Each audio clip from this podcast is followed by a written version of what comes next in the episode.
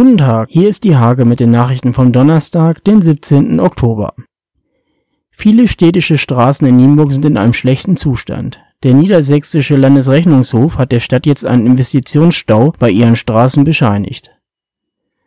Gegen den Einmarsch der Türkei in Syrien wurde am Mittwochabend in der Nienburger Innenstadt demonstriert. Nach Polizeiangaben beteiligten sich rund 275 Menschen ein mit Bitumen beladener Tanklastzug ist am Mittwochnachmittag auf der B 61 bei Höfen umgekippt. Dabei wurde der Fahrer verletzt.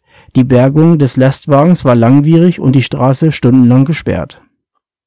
In der ersten Fußball-Kreisklasse trifft am Sonntag Lese 2 um 15 Uhr auf den TV Wellier. Zur gleichen Zeit kommt es zum Stadtderby Erichshagen gegen den FC Nienburg bei den German Ruhr Internationals waren auch Badminton-Nachwuchskräfte aus dem Kreis Nienburg vertreten. Am besten schnitt die Nienburgerin Leonie Wronner ab, die es sogar bis ins Finale schaffte.